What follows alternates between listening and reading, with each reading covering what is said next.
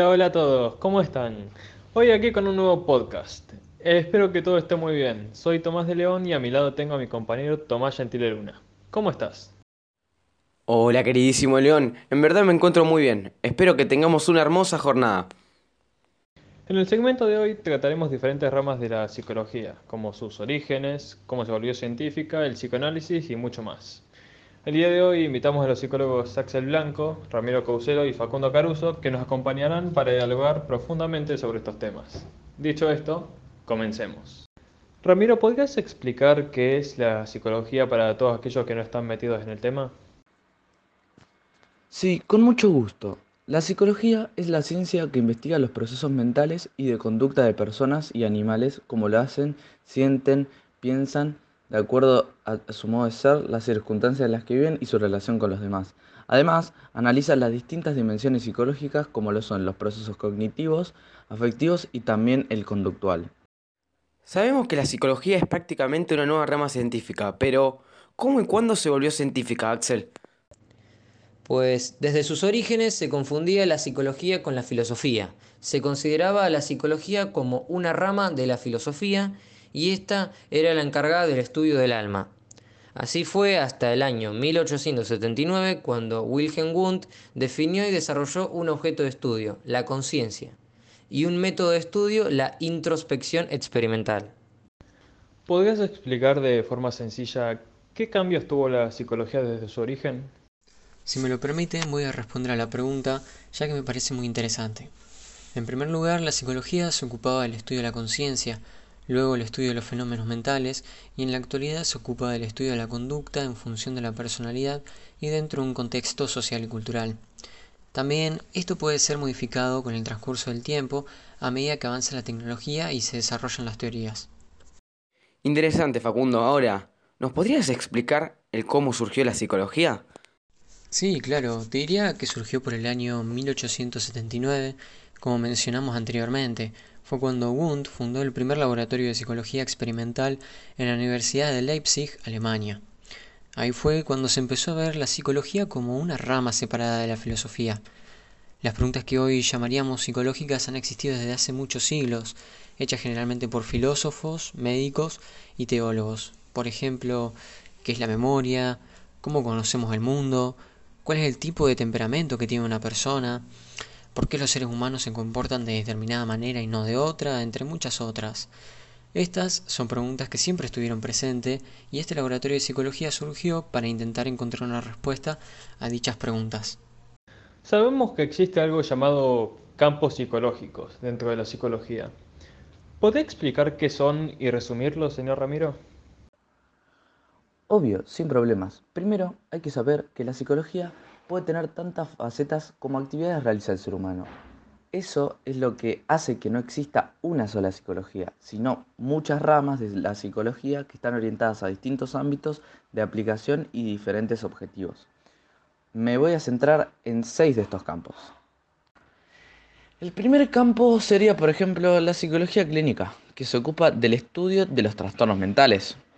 El trabajo de los psicólogos es intervenir para que una persona se conozca mejor a sí misma, para ordenar, enfrentar sus problemas y resolverlos.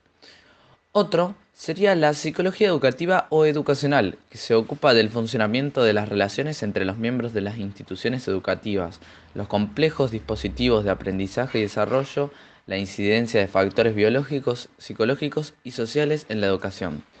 Se puede decir que tiene como objetivo estudiar cómo se produce el aprendizaje humano, en especial dentro de los centros educativos.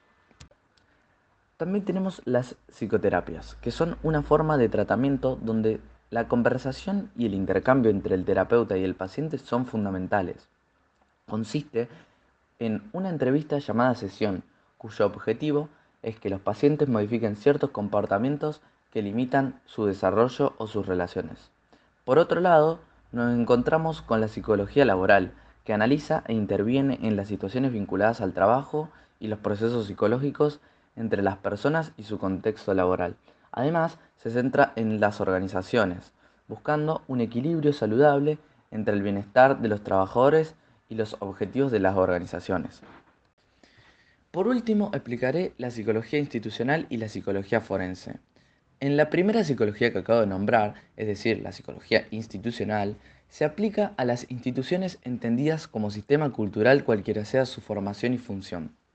Por ejemplo, clubes, escuelas, cárceles, etc. Los psicólogos deben conocer la estructura y su funcionamiento, los objetivos, quienes ocupan los roles más importantes y su desempeño, entre otros. Y la psicología forense es el campo psicológico que se aplica al derecho, refiriéndome a los conflictos de los ciudadanos con la ley. Algunas de las problemáticas en las que intervienen los psicólogos son restitución de menores, violencia y abuso sexual, malos tratos, adicciones, etc. Axel, ¿nos explicarías brevemente qué es el psicoanálisis y cuáles son sus funciones? Brevemente, el psicoanálisis tiene como objetivo la investigación y el tratamiento de los problemas emocionales desde el punto de vista de la infancia de la persona, la interpretación de los sueños, los actos fallidos, entre otras cosas. Entender los conflictos internos del pasado hace posible reaccionar de mejor manera ante las circunstancias presentes.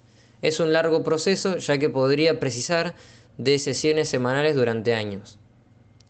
El descubrimiento más importante y la base del psicoanálisis fue descubrir el inconsciente. Con inconsciente me refiero al conjunto de elementos racionales y emocionales concretos que permanecen reprimidos por tener un significado problemático para la mente consciente.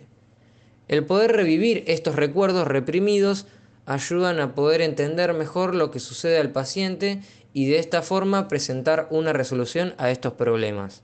Continuando con el psicoanálisis, sabemos que existen dos teorías, o también conocidas como tópicas, denominadas primera teoría y segunda teoría. Empecemos analizando la manera en la que está compuesta la primera teoría. Es correcto decir que ambas teorías tienen como objetivo común explicar el funcionamiento del aparato psíquico humano. En esta primera teoría se habla del sistema consciente, el preconsciente y el inconsciente. El sistema consciente es el que nos hace relacionarnos en forma directa con la realidad a través de lo que percibimos. En otras palabras, es el encargado de analizar lo que nos pasa exteriormente como lo que vemos o escuchamos e internamente lo que deseamos o sentimos. El siguiente es el sistema preconsciente. Está formado por aquellos sentimientos, pensamientos, fantasías, entre otras cosas, que no están presentes en el consciente, pero pueden hacerse presentes en cualquier momento. Por ejemplo, cuando decimos lo tengo en la punta de la lengua, nos estamos refiriendo a algo que está representado en nuestro preconsciente. Y por último tenemos el inconsciente, en el cual se encuentran los conflictos reprimidos de carácter sexual que no tienen lugar en la conciencia por efectos de la represión. Para aquellos que no lo sepan, la represión es un mecanismo de defensa del yo, del cual hablaremos en la segunda teoría. Bien, ahora pasemos a la segunda teoría en la cual se estudió el ello, el yo y el super yo. ¿Estoy en lo correcto, señor Axel? Sí, así es. Esta teoría es una reformulación de la anterior. Freud la amplía por considerar que aquella dejaba algunos puntos sin explicación y habla sobre el yo, el ello y el superyo como mencionaste anteriormente. Bien, una vez aclarado esto, continuemos. El, el ello es el encargado de satisfacer de forma inmediata el deseo. Lo que busca es lograr el placer y evitar el displacer. Además, es el más descontrolado, es decir, el más impulsivo e irracional. Luego tenemos el yo, que es la parte de nuestro aparato psíquico que reconocemos como propio. En otros términos se dice que es la parte ejecutiva de nuestra personalidad. A través de la perspección conoce las necesidades externas e internas. También controla los deseos provenientes del ello, el pensamiento, la memoria y la relación con los otros. Por otro lado, tenemos el superyo. A medida que se desarrolla el aparato psíquico, van surgiendo dentro de cada uno representaciones internas de lo que es o no correcto, de las normas sociales y valores de la sociedad en la que vive. Se puede decir que el superyo se divide en dos aspectos. El primero, lo que no se debe hacer, y el segundo, lo que sí se debe hacer para ser mejor. El primero se llama conciencia moral y el segundo ideal del yo. Me gustaría adentrarme en el funcionamiento del inconsciente, ya que es el disparador inicial de estas teorías. ¿Qué nos podrías decir sobre esto? Es una pregunta difícil de responder, pero para ser más precisos, conviene hablar del inconsciente como un sistema, pues lo forman distintos componentes dentro de esta estructura psíquica.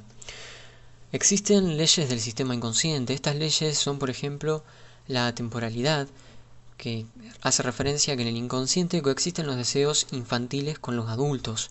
En otras palabras, se mezclan los tiempos. Otra ley es la de la ausencia de contradicción, que hace referencia a que los deseos o sentimientos contradictorios pueden coexistir sin que resulte conflictivo. Algo nos disgusta y nos gusta al mismo tiempo. También tenemos el predominio del principio del placer. Bueno, para ir cerrando, tengo una última pregunta. ¿Qué son los mecanismos de defensa del yo? Predomina la realidad material. No se puede esperar para satisfacer el deseo. Es decir, es la búsqueda del placer sin ningún tipo de censura. Dentro de estas leyes existe un proceso llamado proceso primario, que es el mecanismo fundamental del sistema inconsciente, ya que establece la posibilidad de que el deseo realice distintas transformaciones. Por ejemplo, en los sueños se producen en forma permanente, en especial los desplazamientos y condensaciones. Un ejemplo de desplazamiento puede ser que durante el día tengo una pelea con mi madre y en el sueño desplazo esa pelea hacia mi vecina. Y un ejemplo de condensación podría ser que en un sueño vea a mi hermana, pero está vestido como mi novia y tiene el pelo como el de la profesora de historia. Podemos decir que estos mecanismos de defensa sirven para evitar los conflictos que ocasionan los deseos inconvenientes, que provienen del ello y contradicen las posibilidades de satisfacción, por la oposición del super-yo. Estos mecanismos son inconscientes, es decir, no nos damos cuenta de que los estamos utilizando. Algunos ejemplos serían los siguientes. La negación, que es la tendencia a negar sentimientos de dolor o pérdida. La regresión, que por alguna circunstancia desagradable se vuelve a situaciones anteriores que han resultado placenteras. La racionalización, se encuentran falsas razones para ocultar la insatisfacción. La proyección consiste en adjudicar a otra persona impulsos o errores propios reprimidos. Así pues, el individuo no los identifica como propios, sino que los ve reflejados en otras personas. Existen otros mecanismos, pero estos son los principales. Bueno, eso es todo por hoy chicos. Muchas gracias por venir y compartir sus conocimientos con nosotros y con nuestros oyentes.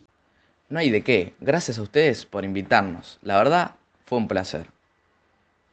Muchas gracias chicos por este lindo momento. Adiós.